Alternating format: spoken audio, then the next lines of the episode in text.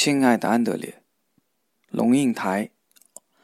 十三，向左走，向右走，地平线有多远？安德烈，台湾市新闻。很久没回台北了，昨天回来就专心的看了一个多小时电视新闻。那一个多小时之中，四五个新闻频道转来转去播报的都是一样的新闻内容。我综合给你听。一，天气很冷，从来不下雪的地方也下雪了，人们成群结队的上山去看雪，但是因为不熟悉雪，所以衣服穿得太薄，于是山村里的小诊所就挤满了感冒的病患，有四十六个人因为天冷而病发死亡。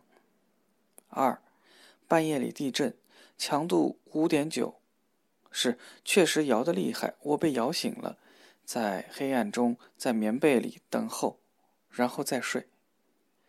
电视报道的很长，镜头有：一，城市里的东西掉下来了；二，狗啊、鹿啊、牛啊、老鼠啊，都有预感似的，好像很不安；三，有人有特异功能，预测了地震会来，但是预测日期错了；四。医院里的护士被地震吓得哭了。五，有人抱着棉被逃出房子，带着肥猪铺满。三，有个小偷在偷东西，刚好碰上地震，摔了下来，被逮个正着。小偷偷不到东西是歹运象征，所以他手里还抓着一条女人内裤。四，天气冷，人们洗热水澡，七个人被。一氧化碳毒死了，镜头尸体被抬了出来。五，宾馆里发现两具尸体。六，一辆汽车冲进菜市场，撞伤了十来个人。七，一个四岁的小女孩被她的祖母放在猪圈里养了两年。八，一个立法委员结婚，几个政治人物去吃饭，他们坐在哪一个位置？有没有和彼此讲话？九，街上有游行示威，反对中共制定反分裂法。镜头：老人晕倒，小孩啼哭，绑了蝴蝶结的可爱小狗们扑来扑去。十，媒体采访北京的两会，记者们跑步进入会场，摔倒了。十一，灯节的灯熄了。好了，这就是二零零五年三月六日台湾的新闻内容。北京的两会气氛究竟怎么样？香港的特首下台，政治改变的事有何发展？国际上究竟发生了什么事？我一件也没听见，只好上网，然后才知道。叙利亚提议要逐步从黎巴嫩撤兵，伊朗声言要继续发展核武。好不容易被抢救释放，却又被美军枪击的意大利女记者认为美军是蓄意射杀。联合国发表新的报告，估计2025年非洲可能有8900万的艾滋病患者。北刚果的部落屠杀进行中。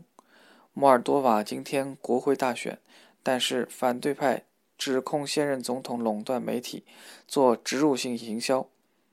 而且用警察对付反对党是最独裁的民主。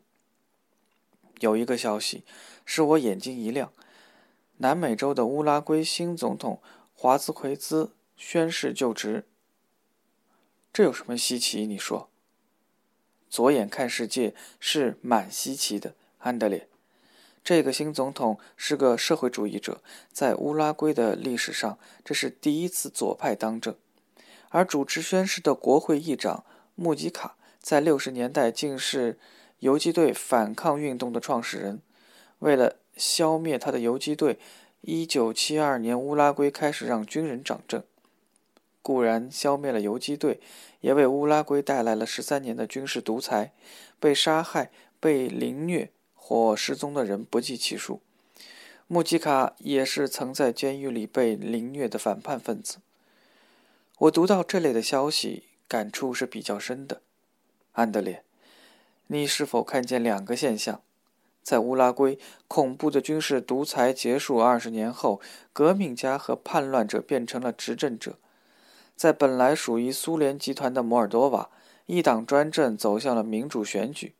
时代似乎真的进步了，不是吗？可是你发现，摩尔多瓦的掌权者事实上仍是共产党，只不过这个共产党是透过民主的选举形式产生出来的。在形势的后面有媒体的操弄、权力的恐吓、资源的独占垄断，一切以民主合法的形式进行。至于乌拉圭，革命家、改革家、理想主义者一旦掌权会变出什么面目？从台湾的经验来说，我没有信心。在台湾看来，太多堕落的英雄、虚假的民主斗士，轻易让权力腐蚀人格、破产的改革者和革命家。中共的历史就更不堪了。华兹奎兹是个左派，你说“左”是什么意思？法国对人类社会的贡献实在不小。法国大革命不止给了欧洲革命的营养，也给了我们左和右的概念。你们初中课程里就有政治学，一定知道这左和右的语词来源。法国在大革命期间的国会里，支持王权和贵族的人坐在右边，主张改革和左的坐在左边。调皮的法国人随便坐坐，就影响了全世界到今天。好玩的是，当初坐在左边的法国人，事实上大多是资产阶级，反对的是王权和贵族，支持的是资本主义和自由贸易，正是今天的某些左派所视为毒蛇猛兽的东西。柏林有个新的左派杂志，在今年二月出版了，杂志就叫《反柏林》。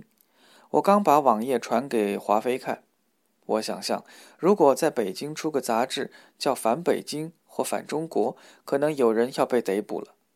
那么，在台北出个杂志叫《反台湾》，在香港出版《反香港》，可能都要吃不了兜着走。《反柏林》杂志和许多左派刊物一样。对许多议题进行大批判，号召读者各地串联参与示威。三月十九日，请大家到布鲁塞尔聚集示威游行。欧盟高峰会议在那里举行。五月八日是欧战结束六十周年，请大家到柏林聚集，反制右派分子的游行。七月，请大家赶到苏格兰，八个工业国高峰会议在那里举行。左派号召群众在五月八日到柏林去纪念欧战结束六十年，有几条蛮动人的标语。苏联抵抗纳粹的战线有两千公里长，牺牲了两千万人的生命。我们感谢苏联红军的英勇，我们感谢所有的地下抵抗者，我们哀悼所有法西斯和战争的被害者，我们要求所有被纳粹强征的劳工得到赔偿。这其实不再是左派理念，它已经成为德国的主流观点。在日本，对比就很尖锐了。也是中战六十周年，曾经被日本侵略的亚洲国家，连一个道歉都还没得到。日本明显的缺乏一只看世界的左眼。可是，在今天的中国，你知道吗？我们说的左，在他们是右；他们说的右，其实接近我们的左。应该。是最左的共产主义，今天最右，比资本主义还资本主义。所以跟中国人说话，你要特别注意词汇，鱼目混珠。华妃看完了反柏林，长长的腿晃过来说：“哇哦，受不了，这么左的杂志。”我就问他：“那你是什么？”他说：“中间，因为极左眼极右，像站在一个圆圈状。”看起来像是往两个相反方向走，事实上最后会碰头，一样恐怖吗？我很惊奇地看着这小鬼，理想主义之不可靠。你对安妮的阶级意识和精英思维反感，大概有资格被归到左的光谱里去。我随便在词典里找出一条对左的定义，就是主张平等，强调社会公益，譬如工人权益或者工会权利。比较关切穷人和弱势的处境，反对民族主义，反对阶级的权威，与传统文化保持距离，对特权和资产阶级充满怀疑。左派倾向用进步来描绘自己。如果在一条直线上，你一定要我选边站，站在中间偏左还是偏右的位置，我万不得已会选择左。说万不得已，是因为老天，如果说我目睹和亲身经历了二十世纪教了我任何东西的话，那就是不要无条件的相信理想主义者，除非他们已经经过了权力的测试。一个有了权力而不腐化的理想主义者，才是真正的理想主义者。不曾经过权力测试而自信心满满、道德姿态高昂的理想主义者，都是不可靠的。从毛泽东到眼前台湾政治上得意混混，哎，太多了。我曾经跟德国有名的女性主义作家爱丽丝·许华泽谈到这个题目。我说：“台湾那么多得意混混，是因为我们的民主太年轻，还在幼稚阶段。”他大大不同意，说：“德国的民主有五十年了，不算幼稚了，但是混混更多，包括现任总理施若德。”好了，最最亲爱的，我究竟想跟你说什么呢？我实在以你有正义感和是非判断力为荣耀。但是，我也愿你看清理想主义的本质，它是珍贵的，可也是脆弱的，容易腐蚀、腐败的。很多人的正义感、同情心、改革热情或革命冲动，往往来自一种浪漫情怀，但是浪漫情怀从来就不是冷酷现实的对手，往往只是蒙上了一层轻雾的假的、美丽的和朦胧。